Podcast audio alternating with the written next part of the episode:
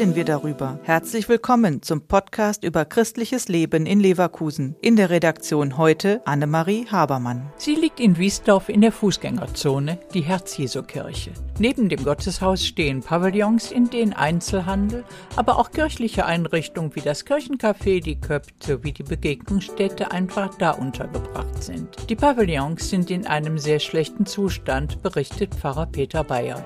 Nicht nur energetisch sind die Pavillons schlecht, sondern sie sind in einem insgesamt maroden Zustand. Die Überlegung ist dann dahingehend, tatsächlich die Pavillons abreißen zu lassen, um dann eine schöne, bürgernahe und bürgerfreundliche Fläche zu entwickeln. Sollten die Pavillons abgerissen werden, müssten die bisherigen Nutzer an einem anderen Ort untergebracht werden. Das gilt dann auch für die katholisch-öffentliche Bücherei. Adelheid Ehlert arbeitet ehrenamtlich in der KÖP. Eine schöne Neugestaltung fände sie optimal. Und wenn dann eben auch noch weitere Kirchenräume, so, so ein Treffpunkt wie dieses einfach da, neu gestaltet wäre. Wenn das zu sehr in Richtung Innenhof Kirche geht, dass äh, dann die Leute von außen sich nicht mehr trauen oder nicht mehr reinkommen wollen, dann fände ich das sehr schade und äh, nicht gut.